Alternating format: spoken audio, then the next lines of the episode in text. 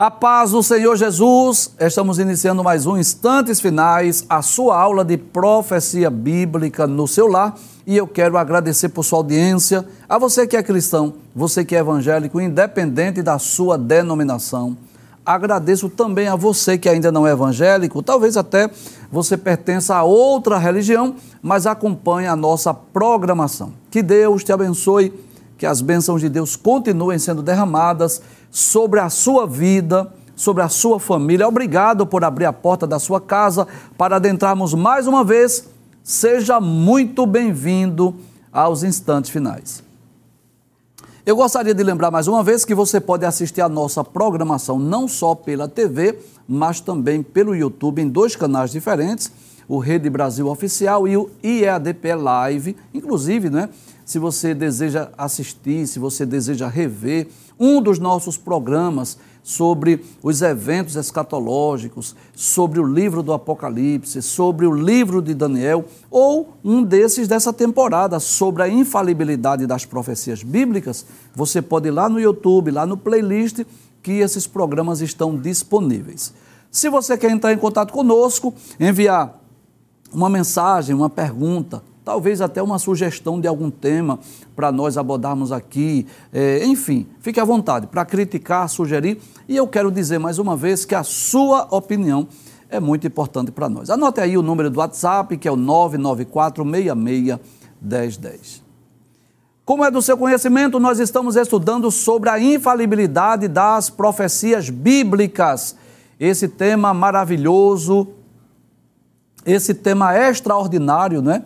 Nós já estudamos dezenas de profecias registradas no Antigo Testamento. Traz a tela, por favor. E recentemente nós estamos estudando as profecias do Novo Testamento. Já estudamos as profecias dos dois primeiros livros, que são os evangelhos escritos por Mateus e o evangelho escrito por Marcos. Já vimos aí algumas profecias, os seus cumprimentos. Hoje nós iniciaremos o estudo da profecia registrada no terceiro livro do Novo Testamento, que é o Evangelho escrito por Lucas. E como fizemos nos programas anteriores, né? Antes de estudarmos as profecias, nós vamos falar um pouco sobre o livro, falar um pouco sobre o autor, trazer aqui algumas informações preliminares que nós consideramos de suma importância para que você compreenda melhor a mensagem do Evangelho escrito por Lucas. Bem, Lucas foi um gentil de fala grega que escreveu o terceiro Evangelho e o livro dos Atos dos Apóstolos, né? Possivelmente, tudo nos leva a crer que Lucas foi o único gentil que foi escritor das, das Sagradas Escrituras. Escreveu dois livros, o Evangelho e o livro dos Atos dos Apóstolos. Ele era um médico de profissão e também um historiador e escritor. Deus se utilizou, você percebe isso quando estuda a biografia dos escritores, que Deus se utilizou de pessoas rudes, simples, como Pedro, que era um pescador, mas também de pessoas cultas, como Moisés e Lucas.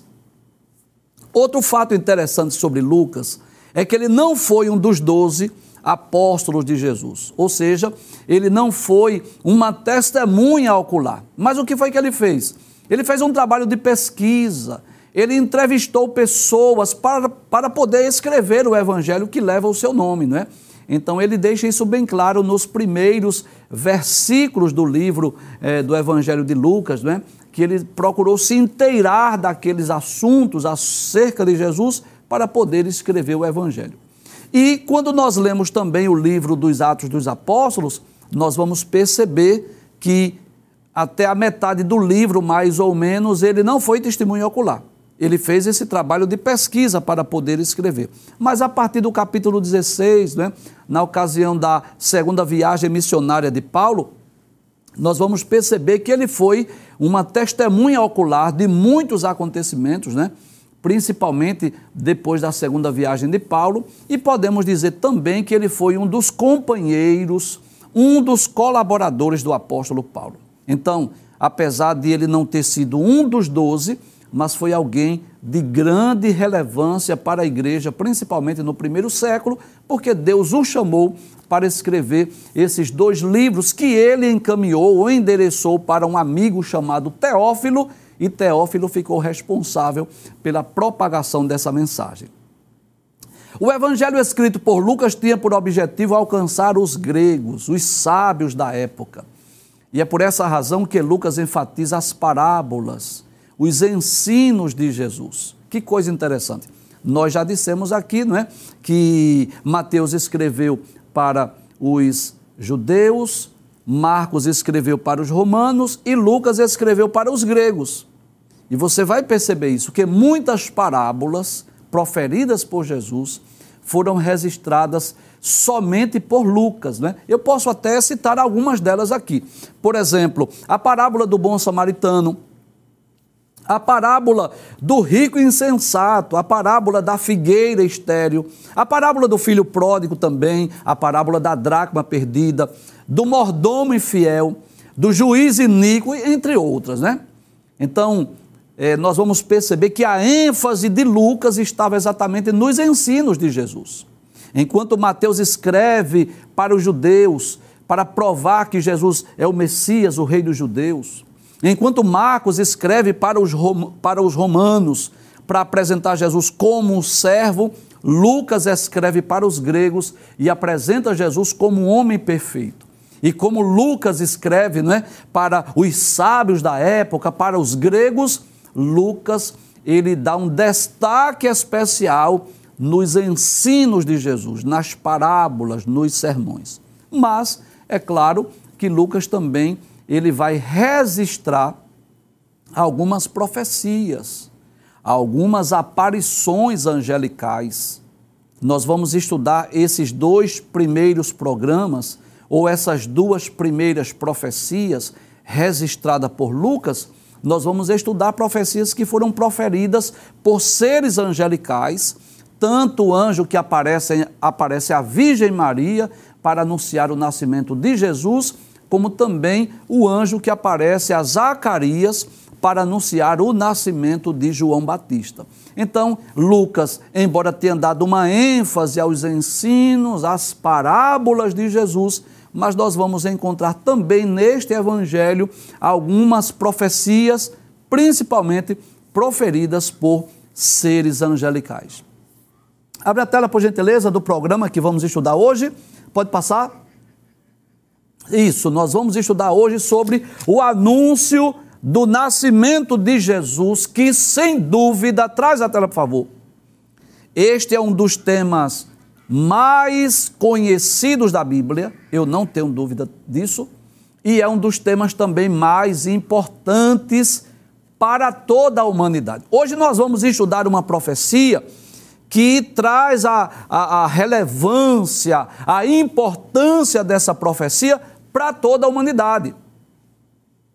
Mas antes de eu estudar, explicar o capítulo 1, de Lucas, essa aparição do ser angelical, a Virgem Maria, anunciando o nascimento de Jesus, o Salvador do mundo, deixa eu trazer aqui algumas informações que eu considero importantes para nós entendermos essa profecia. No capítulo 1 de Gênesis, diz que Deus criou todas as coisas boas e perfeitas. Deus criou o homem, depois tirou uma de suas costelas, fez uma adjutora, uma companheira, abençoou o casal e disse: Frutificai-vos, multiplicai-vos e enchei a terra.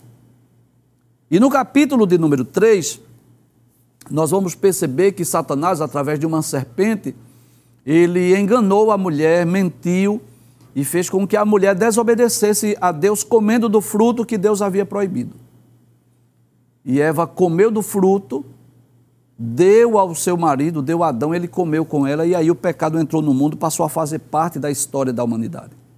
O capítulo 3 de Gênesis é uma espécie de um divisor de águas. Antes do capítulo 3, estava o casal no jardim, no Éden, num estado de paz, alegria, harmonia. Havia harmonia com Deus, com o próximo e com a natureza. Mas depois do capítulo 3, o pecado entra no mundo, passou a fazer parte da história da humanidade, uma série de tragédias. de sequelas, de prejuízos é, ocorreram no mundo, na humanidade, por conta da queda, por conta do pecado de Adão. Dentre as muitas tragédias, dentre os muitos prejuízos, né? as muitas consequências, a gente pode dizer que a terra passou a produzir espinhos e cardos, a mulher passou a ter filho com dores, o homem passou a sobreviver do suor do rosto, a morte entrou no mundo também. E quando Deus estava sentenciando, é, trazendo aí o, o juízo sobre a terra, Deus fez a primeira promessa messiânica, inclusive nós já estudamos há alguns meses atrás sobre essa profecia do capítulo 3, versículo 15 de Gênesis, sobre a profecia da semente da mulher. E Deus anunciou, desde aquele período, desde aquela época, né? Deus anunciou que iria enviar a semente da mulher que viria ao mundo para desfazer as obras do diabo. Então nós podemos dizer que durante todo o Antigo Testamento houve uma preparação para a chegada do Messias. Nós vamos perceber que Deus chamou Abraão, de Abraão fez uma grande nação, Deus deu a lei, de forma que os hebreus, os judeus, já aguardavam o nascimento do Messias. Ele só não sabia dizer quando o Messias iria nascer, mas eles sabiam ao menos que Jesus iria nascer em Belém da Judéia. Passaram-se de Adão até Cristo mais ou menos quatro milênios. E cerca de quatro mil anos depois, chegou o tempo oportuno, né? como disse Paulo aos Gálatas, né? Vindo a plenitude dos tempos, Deus enviou seu filho, nascido de mulher, nascido sob a lei. Então, cerca de quatro milênios depois da queda do homem, aparece agora o, o anjo Gabriel, um ser angelical, que Deus o chamou e enviou à terra, a cidade de Nazaré da Galileia, para trazer uma mensagem uma notícia que seria do interesse de toda a humanidade.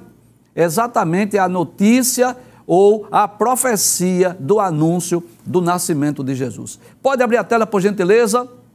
Lucas capítulo 1, versículo de número 26. Bem, deixa eu explicar essa imagem, claro, uma imagem meramente ilustrativa. À sua direita, como que o médico Lucas escrevendo o evangelho e à sua esquerda a Virgem Maria recebendo ali uma aparição de um ser angelical com uma mensagem que ela iria dar à luz um filho e que o seu nome seria Jesus. Pode passar a tela por gentileza? Lucas capítulo 1, versículos 26 26 e 27 diz assim: E no sexto mês, epa, momento, traz a tela, por favor. Talvez você pergunte aí, professor, sexto mês de quê?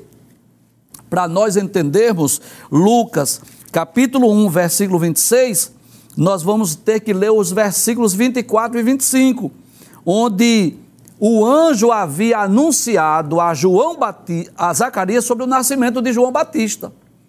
Então, o anjo havia aparecido a Zacarias, havia dito a ele que Isabel iria engravidar, iria dar à luz um filho, e no capítulo 1, versículo 24 diz: E depois daqueles dias, Isabel, sua mulher, concebeu e por cinco meses se ocultou, dizendo: Assim me fez o Senhor nos dias que atentou em mim para destruir o meu opróbrio entre os homens.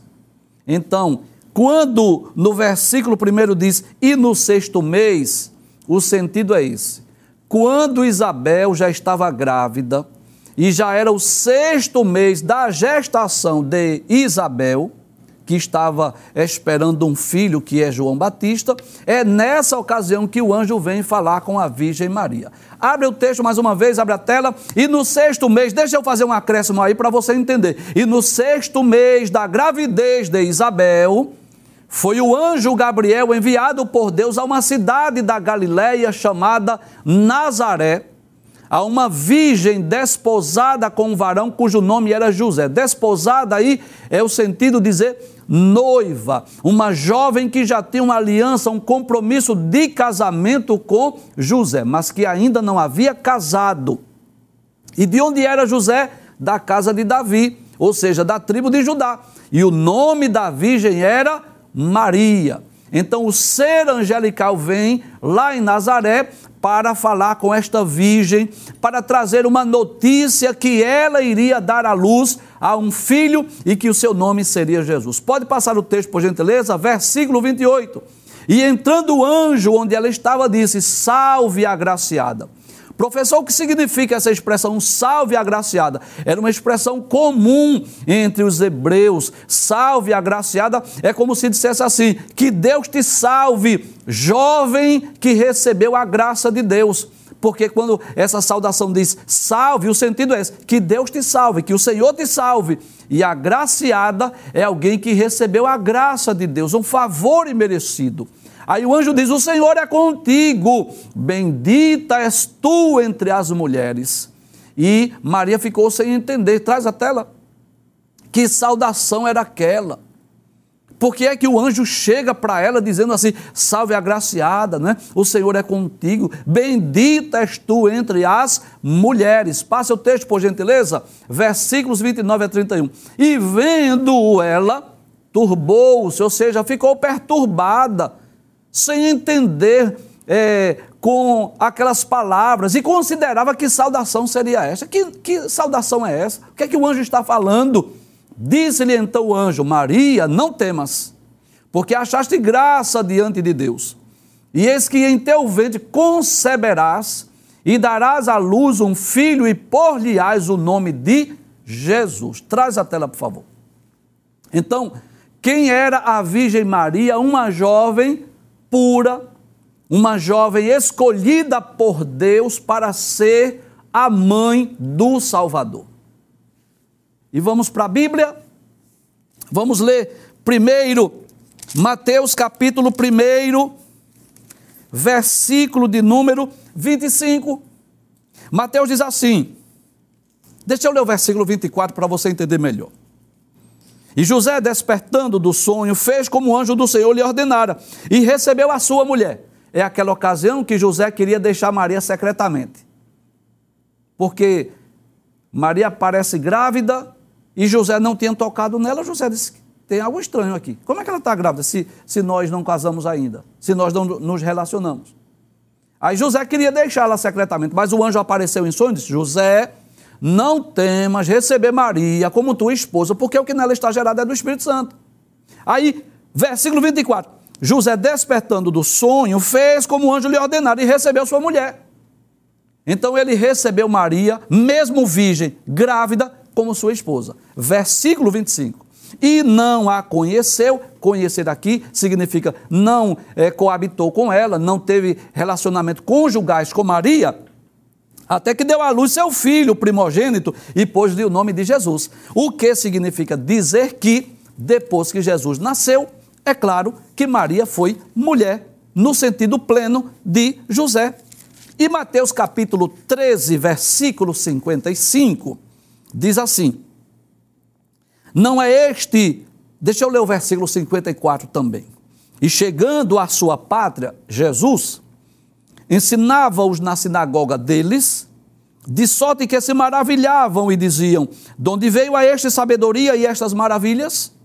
Não é este o filho do carpinteiro? E não se chama sua mãe Maria, e seus irmãos Tiago e José e Simão e Judas? É bom lembrar que esses aqui não são os doze apóstolos, não, são os irmãos de Jesus, filhos de José e de Maria. Versículo 56. E não estão entre nós todas as suas irmãs? De onde, pois, veio, pois, tudo isso? Então, vamos evitar os extremos.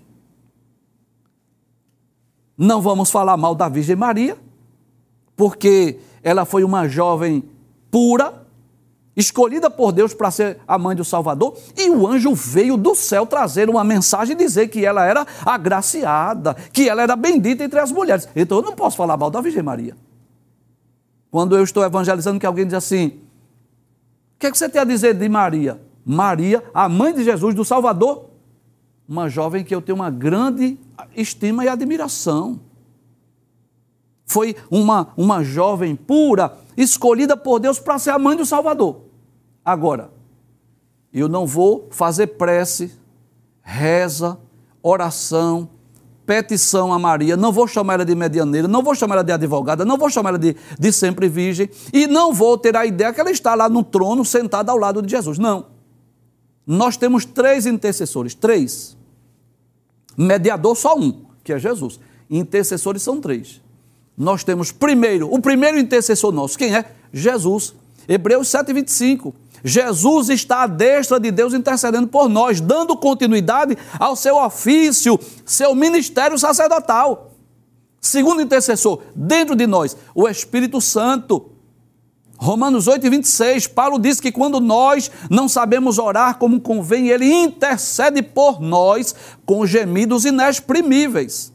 Terceiro intercessor, a igreja, que está intercedendo por nós. Atos capítulo 12, versículo 5 diz isso: que Pedro estava preso e a igreja fazia contínua oração por ele a Deus.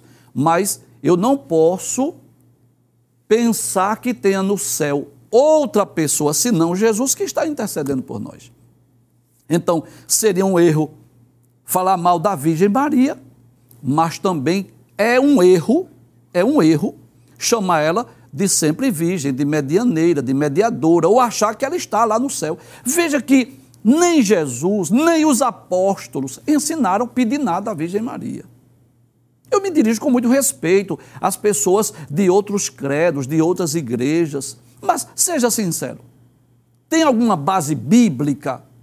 Tem alguma evidência bíblica de Paulo, ou Pedro, ou Tiago, ou João, que ensinaram dizendo assim: olha, quando você for orar, peça a, a, a, a Virgem Maria, peça a mãe de Jesus. Não.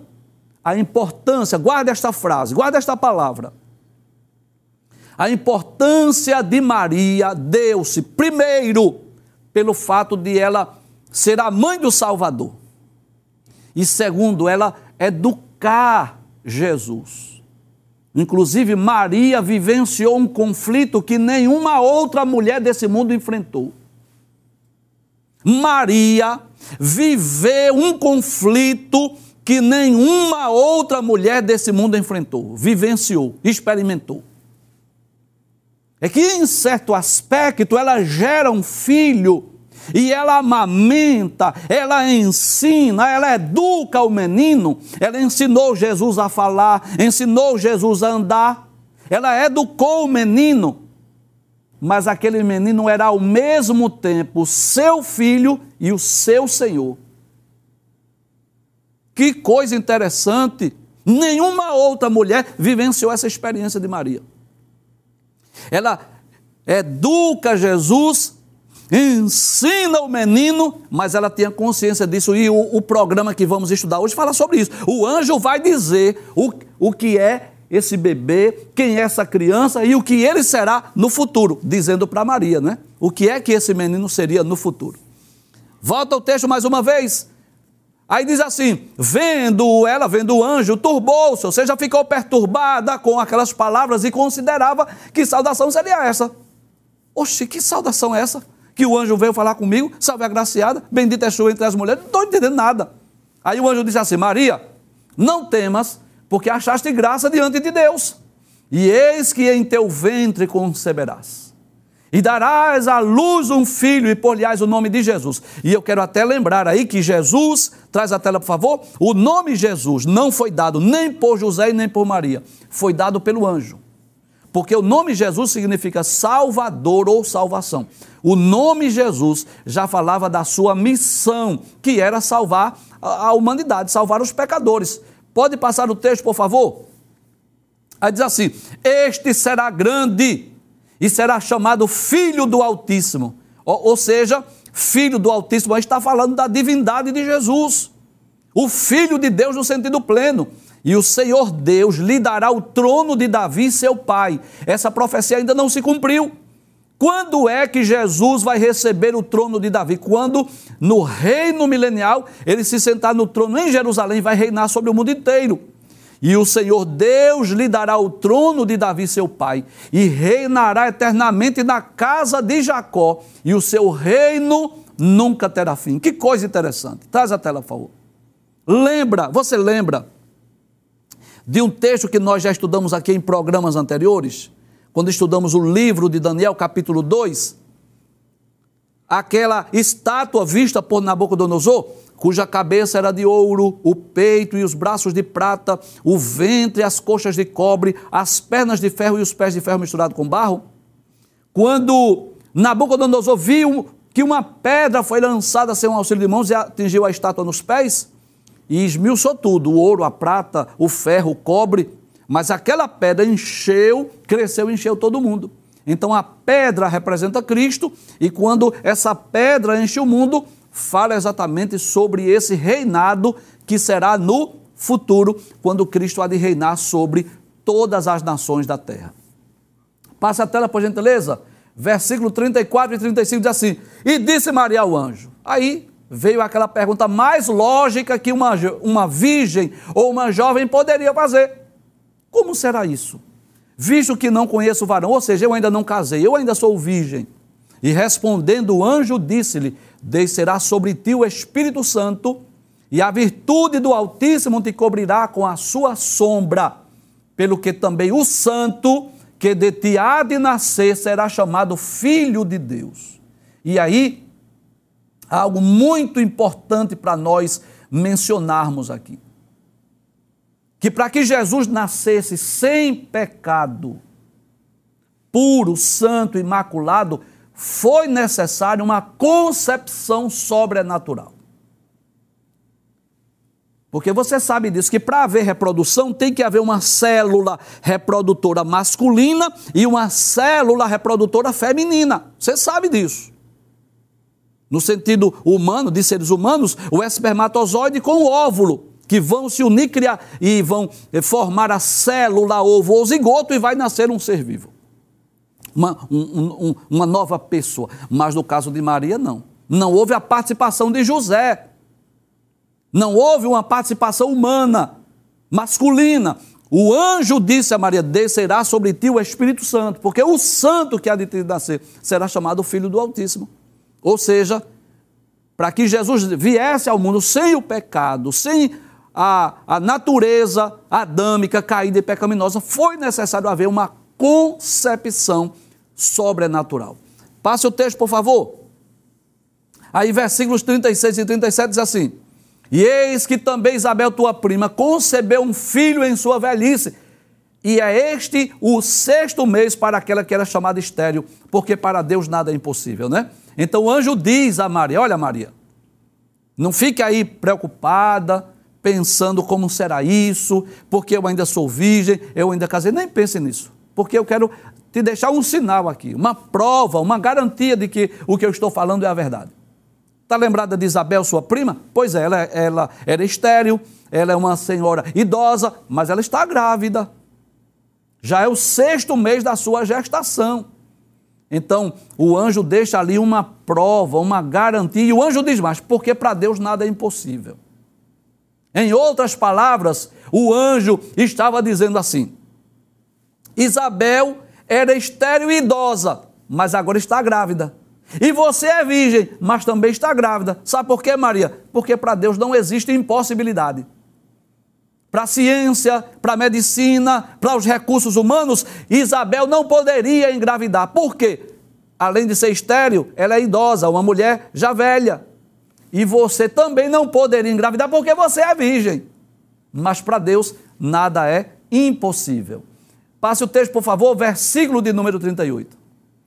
Aí veja o que Maria diz. Disse então Maria: Eis aqui a serva do Senhor. Olha aí, ela se coloca como serva. Não como uma senhora, não como uma rainha do céu, mas como uma serva. E ela diz assim: Cumpra-se em mim segundo a tua palavra. E o anjo ausentou-se dela, né? E para não deixar dúvidas alguma que Maria ela não é sempre virgem, que Maria não é pura no sentido pleno, sem pecado, ela era pura porque vivia uma vida de pureza, mas foi gerada em pecado. Veja o que a própria Maria diz no seu cântico, capítulo 1, versículos 46 e 47 de Lucas. Diz então Maria: A minha alma engrandece ao Senhor, e o meu espírito se alegra em Deus, meu Salvador. Então veja que Maria, ela também reconhece a necessidade de ser salvo. Então o anjo traz esse, anúncio, traz essa mensagem. Nós vamos perceber que depois Maria vai visitar sua prima Isabel e ao chegar lá, é, a criança que está no ventre de Isabel, João Batista salta. Então, aquele sinal que o anjo havia deixado, dito para ela que Isabel estava grávida, ela vai e comprova, confirma essa informação. Até porque naquela época não havia meios de comunicação como hoje e nem mesmo ela sabia que Isabel estava grávida. E claro que essa profecia já se cumpriu, claro, você sabe disso, mas é bom nós lermos o texto bíblico para comprovarmos a luz da Bíblia Sagrada. Vamos agora para o capítulo 2, versículos de 1 a 7. Pode passar a tela? Aí diz assim: E aconteceu naqueles dias que saiu um decreto da parte de César Augusto para que todo mundo se alistasse. Esse foi o primeiro alistamento é, foi feito, esse primeiro alistamento foi feito sendo Sirênio governador da Síria. Então, houve um decreto lá por parte de César Augusto, traz a tela, por favor, que na verdade era uma espécie de um censo, era uma espécie de um recadastramento. Ele quis, na verdade, que todos os judeus fossem para a sua terra natal, fosse se cadastrar, fosse fazer esse censo, para que ele pudesse ter um controle melhor populacional, não é? Era uma espécie de um ibope da época, de um recadastramento, como não havia computadores como hoje, né? Que muitos recadastramentos podem ser feito via online, teve que cada cidadão ir para a sua terra natal. E como José era da tribo de Davi, né, da tribo de Judá, ele era lá de Belém da Judéia, ele teve que fazer essa viagem. E eu até posso acrescentar, para que se cumprisse o que Deus havia dito, que Jesus iria nascer em Belém da Judéia. Pode passar o texto, por favor? E todos iam alistar-se, ou seja, todos os judeus iam alistar-se, cada um à sua própria cidade.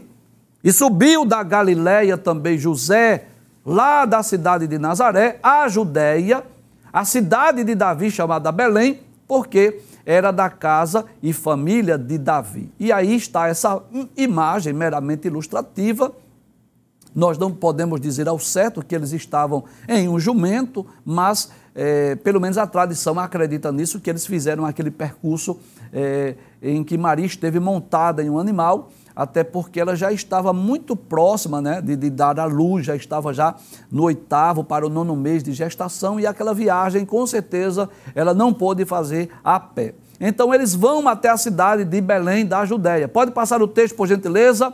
Aí diz: a, a fim de alistar-se com Maria, sua mulher, que estava grávida. E aconteceu que, estando eles ali, ali onde? Em Belém da Judéia, se cumpriram os dias em que ela havia de dar à luz, ou seja, completou os nove meses. Pode passar o texto, por favor. E deu à luz o seu filho primogênito. Olha que coisa interessante. Não é por acaso que está aí o nome primogênito. É para dizer que Maria teve outros filhos que nós já lemos aqui em Mateus 13, 55. Mas Jesus foi o primogênito. Traz a tela, por favor, e eu quero até explicar esses dois termos. E eu espero que você compreenda o que eu vou dizer. Jesus foi o primogênito de Maria, mas não unigênito de Maria. Porque Maria teve outros filhos, né? Então, Agora, como filho de Deus, eu posso dizer que Jesus foi o unigênito do Pai, o único filho de Deus que foi, posso dizer assim, gerado por Deus, porque não foi gerado por José. Acho que você me entende o que eu estou dizendo. Então, Jesus, ele era de Maria, o primogênito, mas não era o unigênito, porque Maria teve outros filhos. Abre a tela mais uma vez. E deu à luz o seu filho primogênito, que a Bíblia não traz detalhes possivelmente foi um parto normal, não é? Claro, não havia cesariana na época, mas quando eu digo normal, eu estou dizendo assim: não houve nenhum milagre, não houve nada de sobrenatural. É, é isso que eu estou dizendo. Então deu à luz o seu filho primogênito e envolveu-o em panos e deitou-o numa manjedoura, porque não havia lugar para eles na estalagem. Traz a tela. Então, não havia lugar nos hotéis, nas hospedarias, não havia outro lugar para Jesus hospedar-se ou para Jesus nascer, não é para José e Maria hospedar-se para que Jesus nascesse. E Jesus nasceu exatamente numa estebaria, num lugar muito pobre, muito humilde, com certeza um odor não agradável, e o seu primeiro berço foi exatamente uma manjedoura. Esta profecia cumpriu-se na íntegra.